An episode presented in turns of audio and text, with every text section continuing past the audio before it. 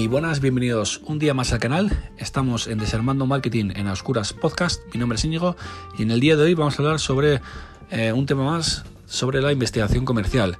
¿De qué hablamos? Vamos a por ello, pero antes vamos a por la frase motivadora del día. Alexa, ¿cuál es la frase del día? He aprendido que la gente olvidará lo que dijiste, la gente olvidará lo que hiciste pero las personas nunca olvidarán cómo les hiciste sentir. Por Maya Angelou. Bueno, dicho la frase motivadora del día, ahora vamos a por el, medio de la cuestión, ¿no? En este, en este podcast vamos a hablar sobre el proceso de muestreo y la obtención de, datos. Y en la clave número uno vamos a hablar sobre la introducción al muestreo, el tamaño de muestreo y selección de elementos de los elementos. Bueno, y en primer lugar hay que hablar sobre el censo. El censo es la, mejor garantía para tener el conocimiento de, la población. Y esto se produce pues, cuando la administración pública eh, realiza eh, censos electorales, censos de población, censos industriales, eh, censos de, agrícolas. Es decir, cuando, cuando la administración pública elabora cierta información a raíz de, resultados. Dicho esto, en una investigación comercial eh, también se puede trabajar con, censos cuando, cuando el grupo es reducido y, concreto. Dicho esto, ¿cuáles son las ventajas del censo respecto al, muestreo?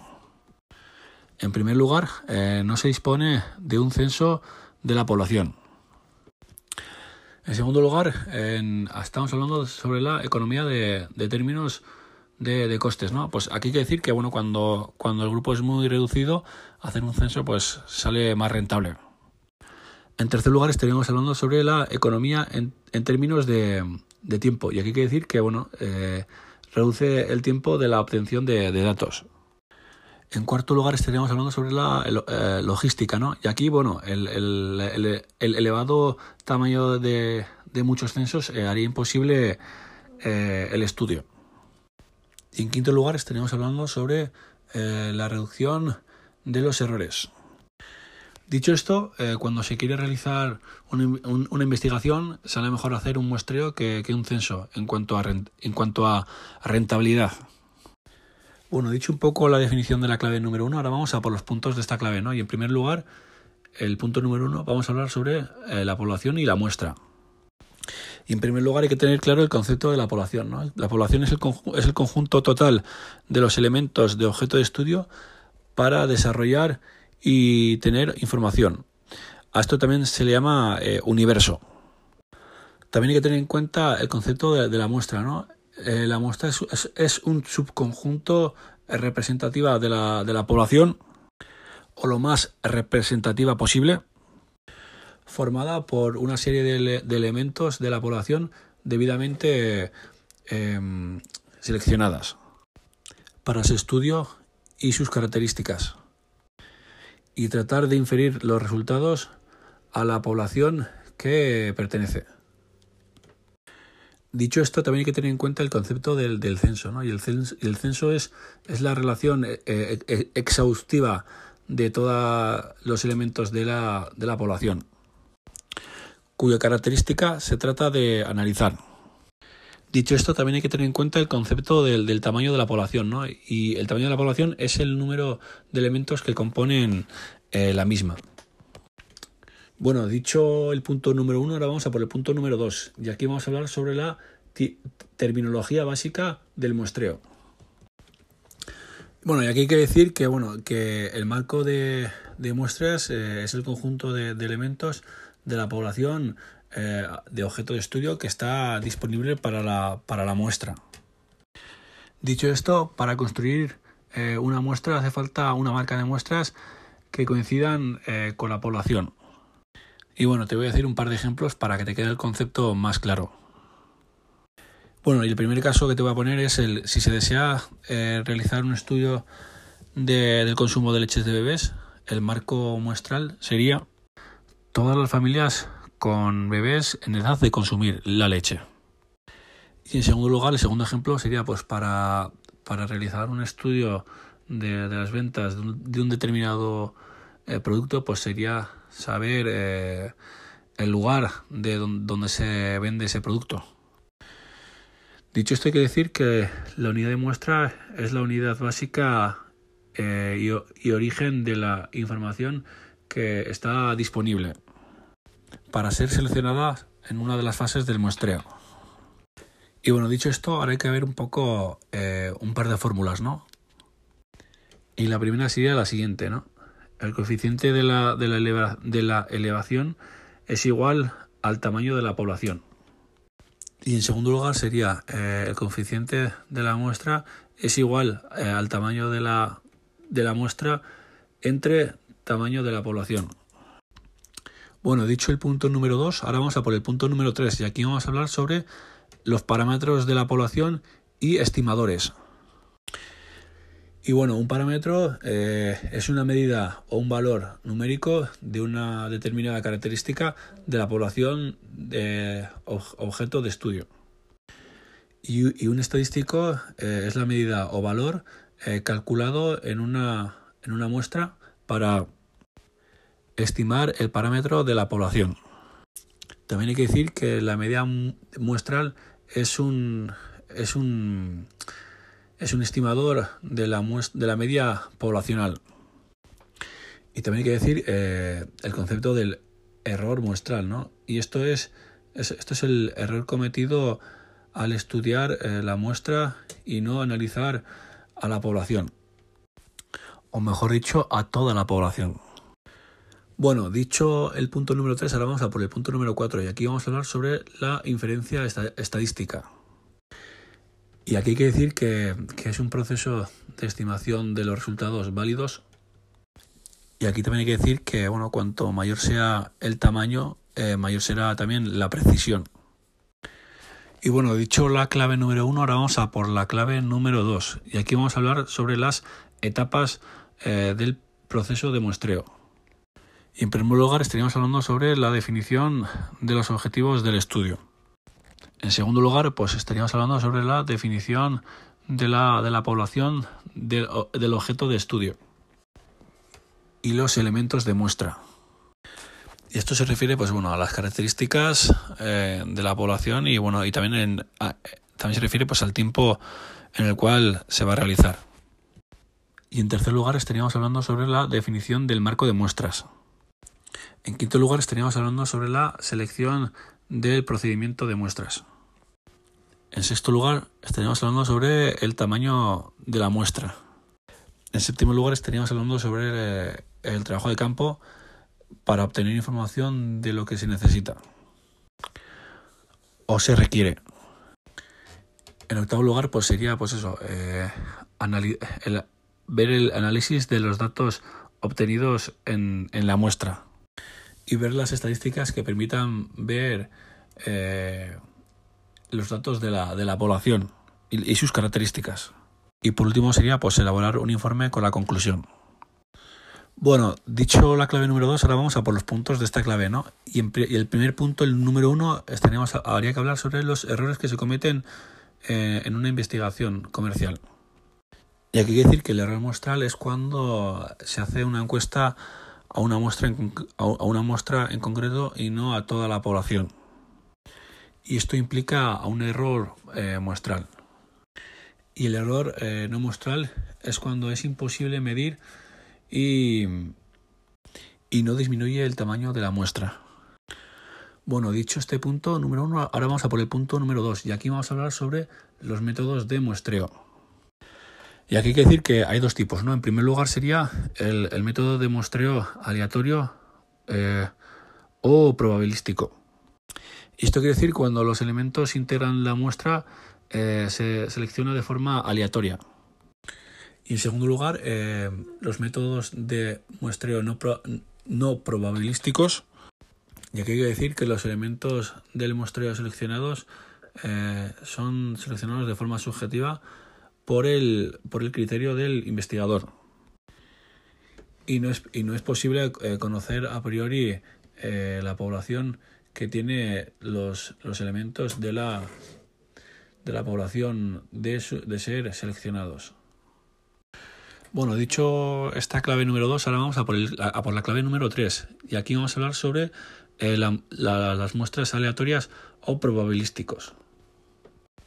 Y aquí, como, como hemos dicho, eh, la selección de la muestra se hace de forma aleatoria, donde el universo o la evaluación objeto de estudio tiene una, una probabilidad conocida de, de, formar parte de la muestra. Dicho esto, ¿cuáles son los métodos básicos de, de muestreo probabilístico? En primer lugar sería el muestreo aleatorio simple. En segundo lugar estaríamos hablando sobre el muestreo aleatorio sistemático. En tercer lugar estaríamos hablando sobre el muestreo aleatorio estratificado. Y en cuarto lugar estaríamos hablando sobre el muestreo por grupos o, clono, o conglomerados. En quinto lugar estaríamos hablando eh, muestreo aleatorio por áreas. En sexto lugar estaríamos hablando el muestreo eh, aleatorio poliet polietíbico, polietápico. Y en último lugar, eh, muestreo por ruta aleatoria para una población a partir de los resultados obtenidos en una, muestra eh, representativa de esa población. Y bueno, dicho la clave número 3, ahora vamos a por la clave número 4. Y en la clave número 4 vamos a hablar sobre el muestreo aleatorio simple. Esta muestra hay que decir que se hace de forma aleatoria en una sola etapa y esta etapa es eh, irreemplazable. Es decir, que una vez que se hace eh, la muestra, eh, se le quita del, de la lista para que no vuelva a ser elegido. Dicho esto, la forma de realizar y llevar a cabo estas estas muestras eh, son las siguientes. En primer lugar, mediante la utilización de un bombo de lotería y en segundo lugar, mediante tablas de números eh, aleatorios. Bueno, dicho la clave número 4, ahora vamos a por la clave número 5 y aquí vamos a hablar sobre el muestreo aleatorio sistemático. Este método es similar al anterior y lo único que cambia es en el método de selección. Dicho la clave número 5, ahora vamos a por la clave número 6 y aquí vamos a hablar sobre muestras aleatorias estratificados. Y aquí hay que decir que una población es un compuesto de grupos formado por elementos que tienen ciertas características en común. Y esto, este tipo de muestras se basan en la participación y o en el fraccionamiento de la población de objeto de estudio en subgrupos excluyentes y homogéneos. En sí mismo.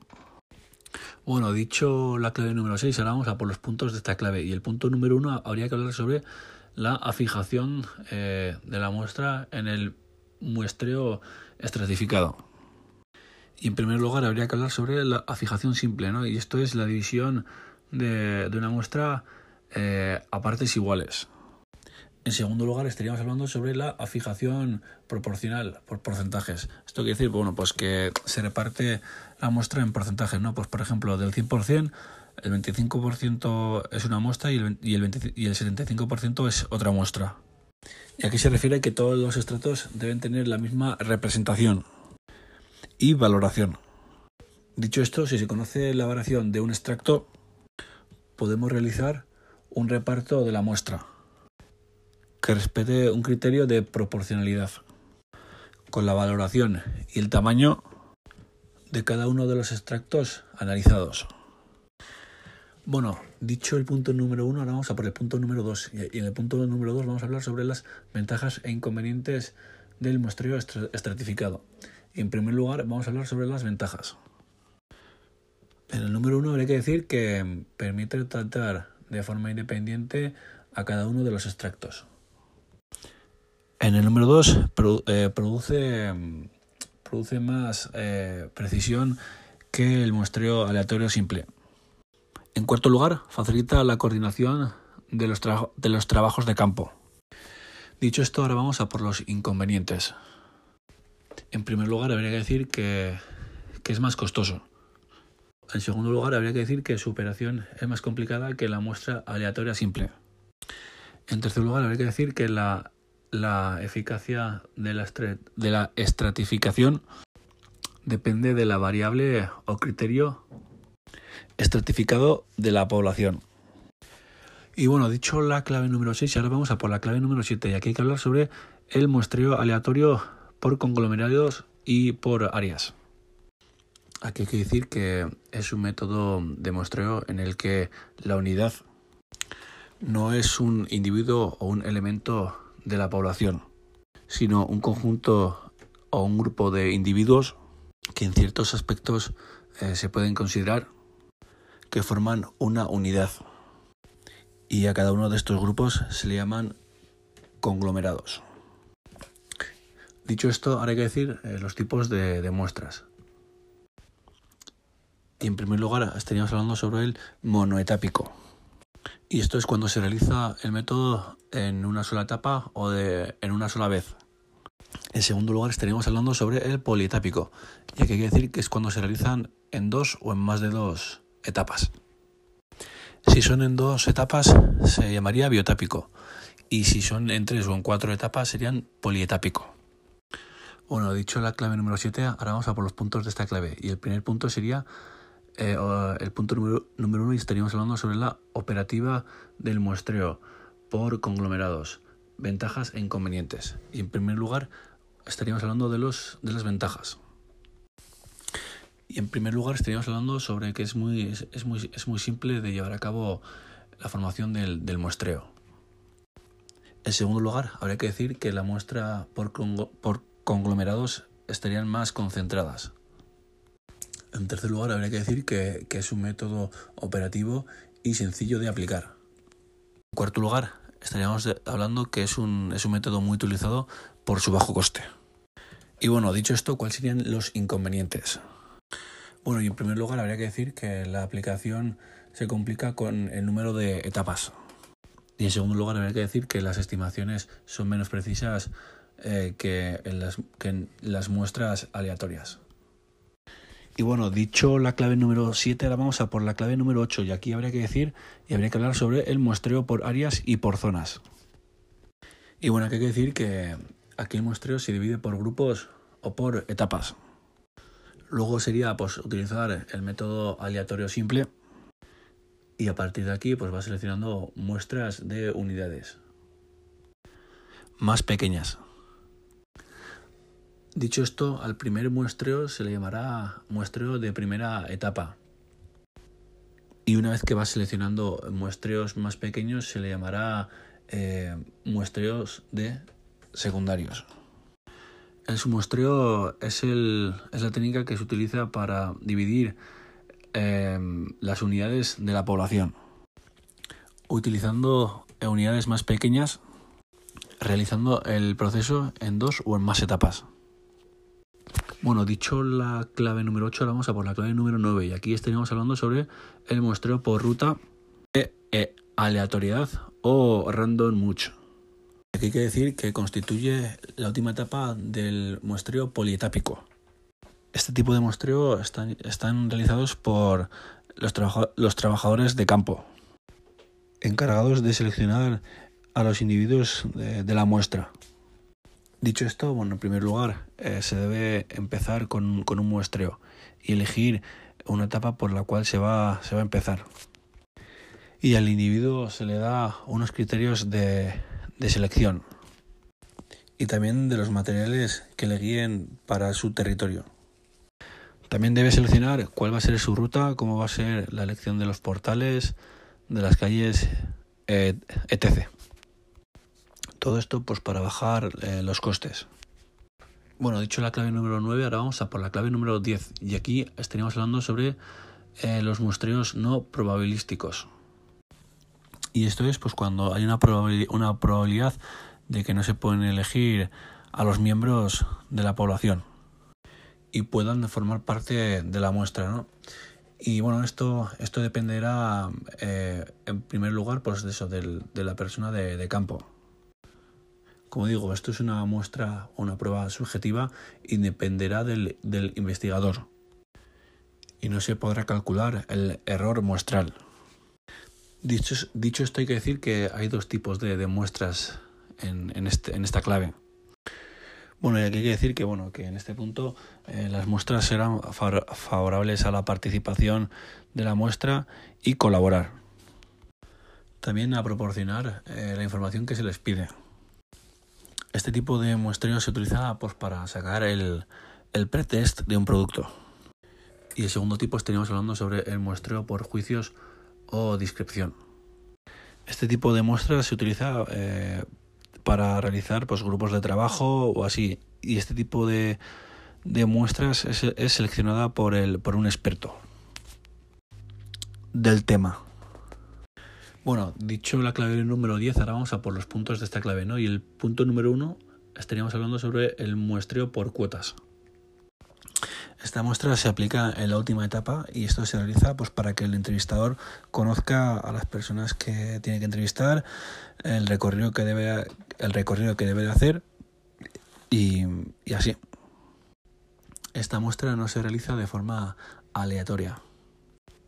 Dicho esto, eh, también hay que tener en cuenta que a la hora de, de la selección de los, de los individuos se deben tener en cuenta las variables del estudio. Bueno, dicho este punto, ahora vamos a por el punto número 2. Y en el punto número 2 vamos a hablar sobre otros, otros tipos de muestreo. En primer lugar, estaríamos hablando sobre la, la, muestra de bola de nieve. ¿no? Esto quiere decir que, bueno, que los individuos que estén en el, en el, en el grupo de, de estudio, pues bueno, que propongan a otras personas que crean ellos que pueden estar interesados. Y en segundo lugar estaríamos hablando sobre el muestreo confinado. Y aquí bueno, se debería hacer un, un confinamiento del muestreo y coger lo mejor de cada, de cada uno de ellos. Y bueno, dicho la clave número 10, ahora vamos a por la clave número 11. Y aquí en la clave número 11 vamos a hablar sobre eh, la, de, la, determinación del tamaño de la, de la, muestra. Y hay que decir que es el número de, es, el número de, de elementos de la, de la población que se, que se selecciona pues, para, para realizar un estudio o constituir una muestra y, extraer de ellos eh, la información que después de analizarlo se podrá extrapolar a toda la población. También hay que decir que si, que si aumenta el tamaño del muestreo, eh, también aumentará eh, la, la precisión de muestreo y también bajará el error de muestreo. Bueno, dicho la clave número uno, ahora vamos a por los puntos de, de esta clave, ¿no? Y el primer punto vamos a hablar sobre la estimación eh, de, los, de los parámetros de la población. Y en primer lugar estaríamos hablando sobre las características cualitativas. En segundo lugar estaríamos hablando sobre las características cuantitativas. Y en tercer lugar estaríamos hablando, estaríamos hablando sobre las únicas, ¿no? Que una parte de la población irá a, al punto cero y otra parte de la población irá al, al punto uno. Una excluye a la otra. Bueno, dicho el punto número uno, ahora vamos a por el punto número dos. Y el punto número dos estaremos hablando sobre las propiedades eh, de estimación de la media. Y aquí hay que decir que si, que si la media de los valores del, de la estadística obtenidos del muestreo es igual al parámetro de la población. Bueno, dicho el punto número 2, ahora vamos a por el punto número 3. Y el punto número 3 vamos a hablar sobre las propiedades de los estimadores. Y aquí hay que decir que mm, el estimador es consistente si el si el, si el si al sustituir el tamaño del muestreo por el por el total de la población el valor estimado coincide con el valor real del parámetro poblacional. Bueno, dicho el punto número 3, ahora vamos a por el punto número 4. Y en el punto número 4 vamos a hablar sobre las varianzas y, des y desviaciones de los estimadores de la media. Bueno, en este punto estaríamos hablando de una fórmula que dejaré en la caja de, de descripción. Y bueno, dicho el punto 4, ahora vamos a por el punto número 5. Y aquí estaríamos hablando sobre los desviadores de los estimadores de la proporción y el total de, de clase. Aquí, al igual que el anterior, dejaré en la caja de descripción un enlace donde te lleve a la fórmula. Y bueno, dicho el punto número 5, ahora vamos a por el punto número 6. Y aquí estaríamos hablando sobre eh, la, la, precisión de los estimadores y el error de, de, muestra. Igual que el anterior, dejo en la caja, dejo en la descripción del, podcast eh, la fórmula y así. Y bueno, dicho la el punto número 6, ahora vamos a por el punto número 7. Y en el punto número 7 vamos a hablar sobre el nivel de confianza de los estimadores. Igual que el anterior, dejo la fórmula en, en la caja de descripción. Y dicho el punto número 7, ahora vamos a por el punto número 8. Y en el punto número 8 vamos a hablar sobre el cálculo del error de, de muestreo. Y aquí, como en los anteriores, os he comentado, pues eso, dejaré en la caja de descripción eh, las fórmulas. Y bueno, dicho el punto número 8, ahora vamos a por el punto número 9. Y en el punto número 9 habría que hablar sobre el cálculo del tamaño de la muestra. Y aquí, como he dicho anteriormente, dejaré en la caja de descripción la fórmula. Y bueno, dicho el punto número 9, ahora vamos a por el punto número 10. Y en el punto número 10 eh, eh, habría que hablar sobre la estimación por, por intervalos, determinación del intervalo, del intervalo de confianza. Y bueno, habiendo dicho la clave número 11, ahora vamos a por la clave número 11. Y en la clave número 11 vamos a hablar sobre el trabajo de campo en la investigación comercial. Y aquí hay que decir que bueno, eh, los, trabajadores de campo bueno, se ponen en contacto con las fuentes, eh, las fuentes primarias pues, para obtener la, información que se requiere para la recogida eh, de la información que se necesita. Y bueno, ¿cuál sería el trabajo de, el trabajo de campo? Bueno, en primer lugar sería por las encuestas personales en los domicilios. En segundo lugar estaríamos hablando sobre las encuestas en establecimientos.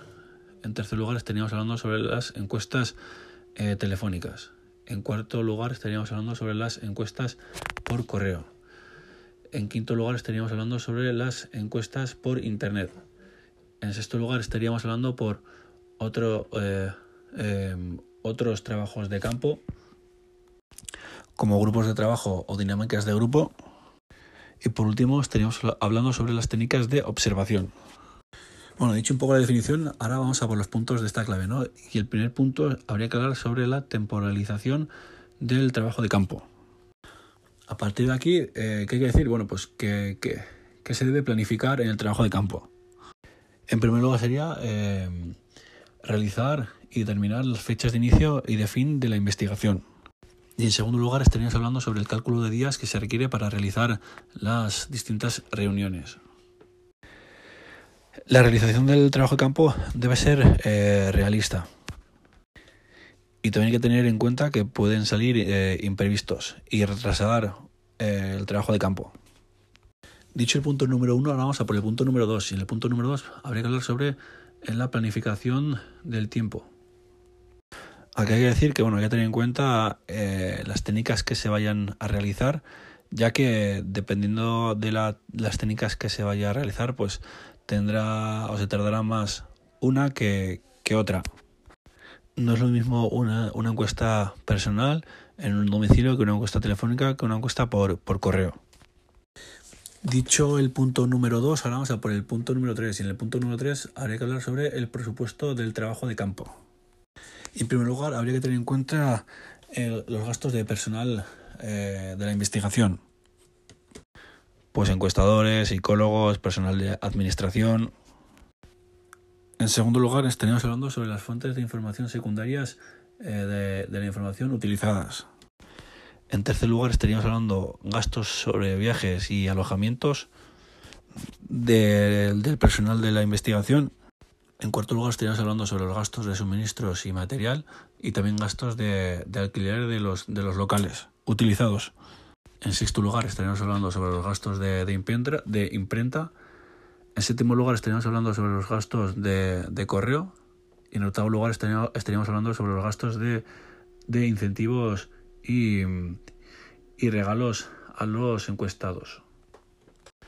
Bueno, dicho el punto número 3, ahora vamos a por el punto número 4 de la clave 12. Y aquí habría que hablar sobre el desarrollo de las entrevistas. Bueno, que hay que decir que bueno, que aquí en las encuestas el, que hace la entrevista pues deberá familiarizarse con la encuesta pues para, para crear confianza en el, en el individuo que sea entrevistado. Con esto también se pretende, pues eso, que el entrevistador conozca bien el problema y no frustre al, al individuo. Bueno, dicho esto, eh, ¿cuáles son las partes de la entrevista, no?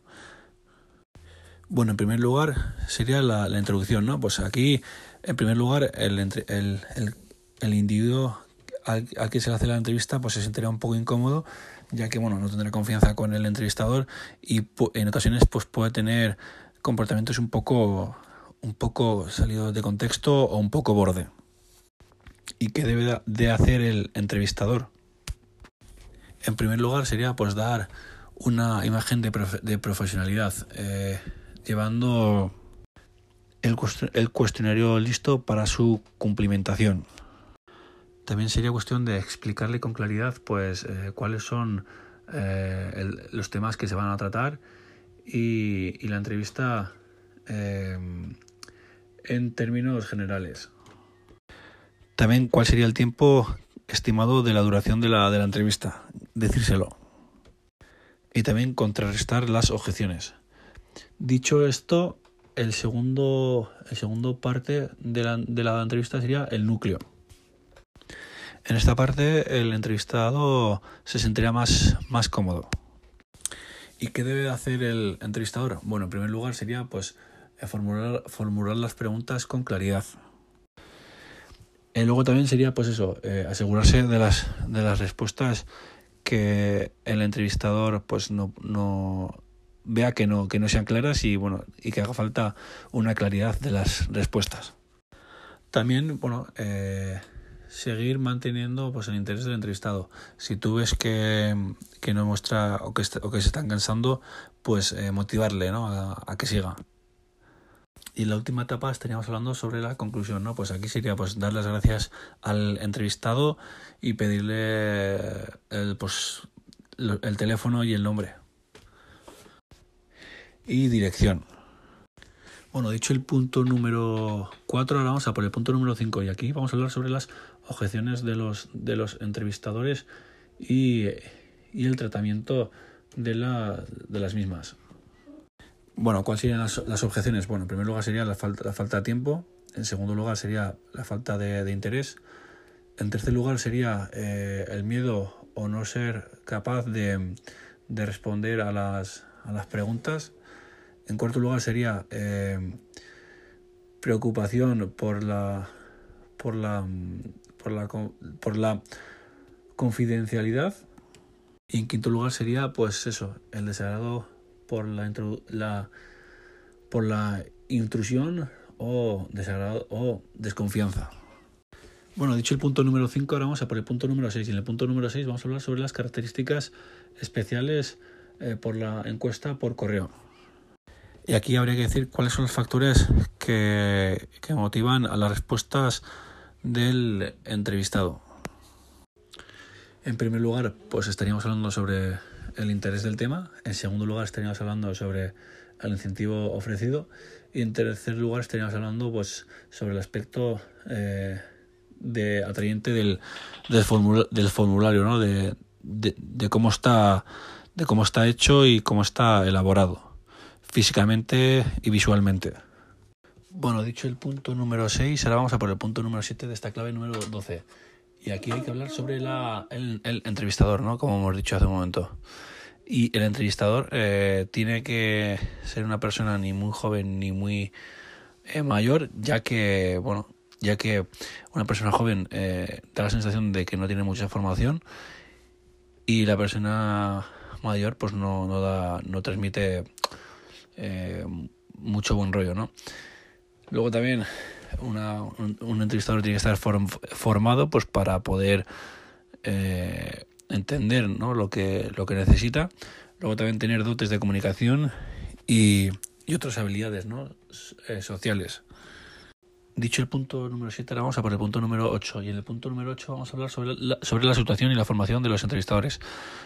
Aquí hay que decir que a nivel laboral hay muchos entrevistadores eh, que, que son, que son fijos, que normalmente suelen ser eh, los panelistas, y otras empresas pues eh, contratan a, a, empresas pues para que les lleve a cabo la, la, la labor de investigación. Y bueno, dicho el punto número 8, ahora vamos a por el punto número 9, ¿no? Y en el punto número 9 vamos a hablar sobre el control de los entrevistadores. Bueno, eh, y aquí hay que decir que bueno, que el jefe pues deberá, deberá controlar a los entrevistadores para que para que lleven a cabo su, su trabajo y la, realización de, de, de, las, de las distintas encuestas, ¿no? Deberán verificar de que, de que son ciertas y también deberá verificar de que, de que los datos eh, que se le pidían al entrevistador a la hora de hacer las encuestas pues que estén complementados correctamente y, y así. Y bueno, aquí acaba este episodio de hoy. Espero que te haya resultado interesante. Si has llegado hasta el final, pues muchísimas gracias. Como digo siempre, ¿no? Si crees que a alguien le puede interesar, pues te invito a que se lo compartas. Y bueno, dejaré en la caja de descripción mis enlaces y, mis redes sociales pues para que me conozcáis un poco más. Y ahora sí, nos vemos en el siguiente episodio. Deu. Thank you.